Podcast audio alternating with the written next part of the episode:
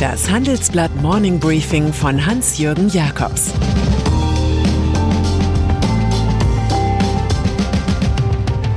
Guten Morgen allerseits. Heute ist Dienstag, der 30. Juni. Und das sind heute unsere Themen. Die bösen Märchen von Wirecard. Deutschland auf Heimaturlaub und Staatsgeld für Schalke. Es gibt Tage, da ähnelt dieser Wegdienst einer Ausgabe des Polizeireports. Aktuell spielen sich bemerkenswerte Kriminalfälle an der Schnittstelle zwischen Politik und Wirtschaft ab, und zwar auf drei Ebenen zugleich global, europäisch und regional. Nur wenig Hoffnung macht dabei ein Bon mot von Charles Dickens Ohne schlechte Menschen gäbe es keine guten Anwälte. Wirecard Fangen wir bei dem noch DAX-Konzern an, dem Rekordhalter in der Disziplin Insolvenzvolumen. Dort spielt der langjährige Vorstand und Organisationschef Jan Marsalek, der nun per Haftbefehl gesucht wird, ein Richard Kimball-Versteckspiel mit den Ermittlern. Der 40-jährige Österreicher ist im Inselreich der Philippinen verschwunden. Währenddessen holt der Wirecard-Bilanzprüfer IY seine Pflichten nach und entdeckt, welches Lügengebilde Marsalek in Asien aufgezogen hat. Nun erweist sich, dass ein ein Treuhänder in Singapur gar kein Treuhänder war. Dabei geht es um eine Milliarde Euro. EY zieht womöglich das Testat für die Bilanz von 2018 zurück. Es bestehe der begründete Verdacht, dass die uns erteilten Auskünfte zu den Kontoständen zum 31. Dezember 2018 falsch waren. So zitieren es WDR, NDR und die Süddeutsche Zeitung. Der Fall Filon. In Frankreich sind die quasi immunen Eliten sonst fest zusammengeschweißt, aber nun muss tatsächlich ein ehemaliger Regierungschef schwedische Gardinen als Dekoelement seiner Inneneinrichtung akzeptieren.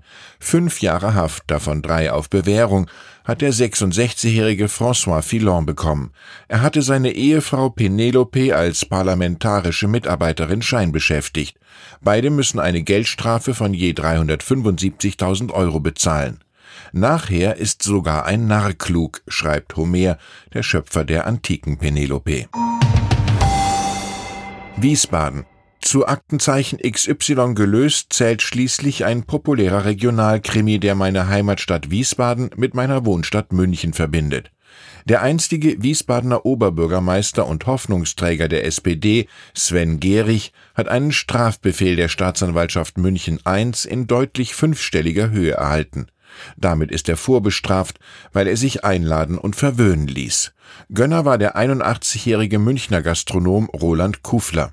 Dieser hatte Gehrig und dessen Ehemann in seine Villa in Saint-Tropez und in sein Luxushotel an der Isar eingeladen. Das hat sich von 2014 bis 2017 auf geldwerte Vorteile von mehr als 20.000 Euro summiert. Dafür durfte die Kufler-Gruppe die Gastronomie der Wiesbadener Spielbank und des Rhein-Main-Kongresszentrums übernehmen. Das Verfahren gegen Kufler Senior wurde allerdings eingestellt, der Patron sei zu alt und zu krank, hieß es, ganz so, als sei es ein Stück aus dem königlich bayerischen Amtsgericht. Deutschland auf Heimaturlaub. Zu Beginn der Feriensaison halten es viele mit Martin Luther, bleibe im Lande und nähre dich redlich. Aus Apulien wird so Mecklenburg-Vorpommern, aus den Pyrenäen der bayerische Wald und aus Kreta wird Pellworm. 60 Prozent der Deutschen planen ihren Urlaub in der Heimat, wie unsere Titelstory berichtet. Vor Corona dachten nur 25 Prozent daran. Die Deutschlandurlauber buchen dabei direkt ohne Reisebüro. Insgesamt liegen die Buchungsanfragen bei Portalen wie Check24 oder HolidayCheck derzeit um 73 Prozent unter dem Vorjahr. Und noch eine Zahl. Die Pandemie hat den Reiseanbietern insgesamt Umsatzeinbußen von knapp 11 Milliarden Euro eingebrockt. Viele touristische Eventkonzepte, die vor kurzem noch sehr begehrt waren, hätten ihre Attraktion verloren, sagt Zukunftsforscher Matthias Horks und spricht von Corona-Verekelungen. Remdesivir. Nicht ganz billig ist die Hilfe des US-Biotech-Konzern Gilead Sciences in der Corona-Pandemie. Danach kostet eine 5-Tage-Behandlung mit dem Wirkstoff Remdesivir in den USA 2340 Dollar pro Patient. Private Krankenversicherungen zahlen ein Drittel mehr. Für arme Länder gäbe es generische Versionen zu einem niedrigeren Preis, wirbt CEO Daniel O'Day. Eine Studie zeigte, dass Remdesivir die Zeit bis zur Genesung von 15 auf 11 Tage reduzieren kann. Eine Konsumentengruppe war weniger begeistert und nannte den hohen Preis einen Skandal. Schließlich habe der Steuerzahler in die Entwicklung des Medikaments investiert. Boykott gegen Facebook. Der Markt, nicht irgendein Regulator schadet Facebook am meisten.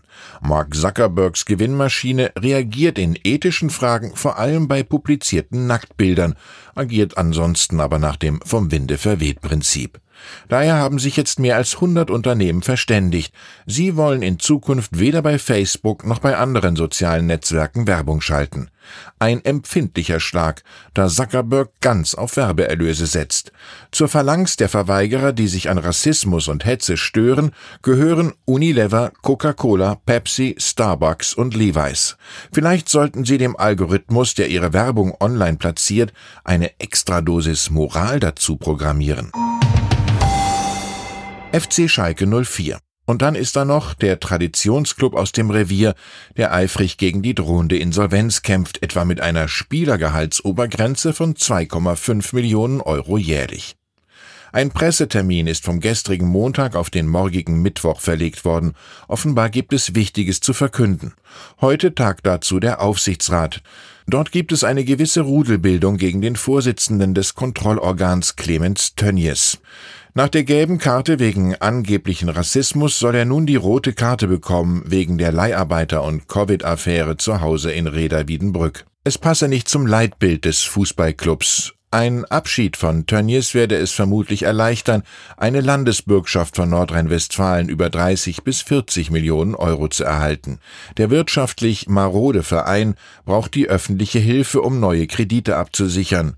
Glück auf, sagt man im Revier zu Abstiegsfahrten aber auch, tief in der Erde Schoß erwartet uns ein ernstes Los. Ich wünsche Ihnen einen fröhlichen Tag. Es grüßt Sie herzlich Hans-Jürgen Jakobs.